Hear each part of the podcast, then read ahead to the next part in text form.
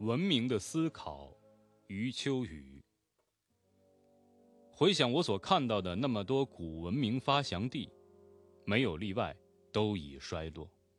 在他们面前，目前世界上那些特别发达的地区完全算不上年岁，而他们的年岁却成了当代文明地图上的褐斑。年岁越高，褐斑越深，麻烦越多。对于这种情况，完全不必伤感。一切生命体都会衰老，尤其是那些曾经有过强劲勃发生命体，衰老的就更加彻底。这正印证了中国古代哲学所揭示的盛极必衰的道理。对我来说，并不觉得难以理解。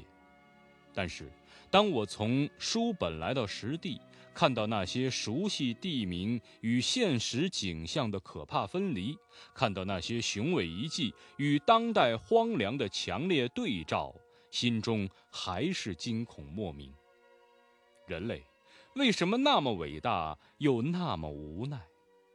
文明为什么那么辉煌，却又那么脆弱？历史为什么那么精致，却又会？那么简单。